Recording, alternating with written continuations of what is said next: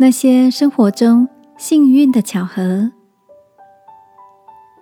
晚安，好好睡，让天父的爱与祝福陪你入睡。朋友，晚安。今天的你遇见哪些有趣的人吗？前天傍晚，带着侄子跟小侄女到溪边散步，在那里遇见一个遛鸭子的贝贝。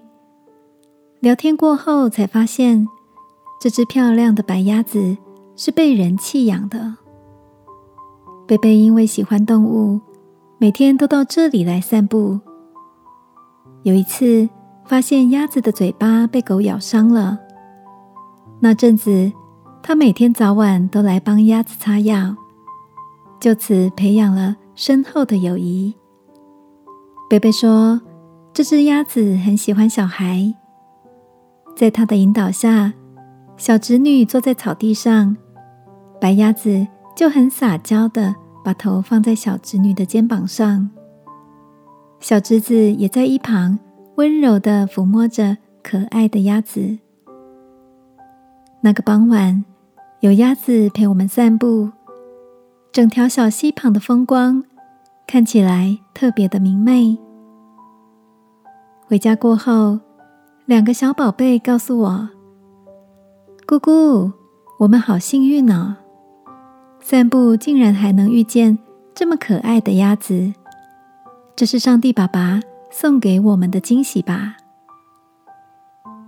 孩子们的反应让我想起曾经在书上看过一句话：“巧合就是上帝选择匿名的时候。”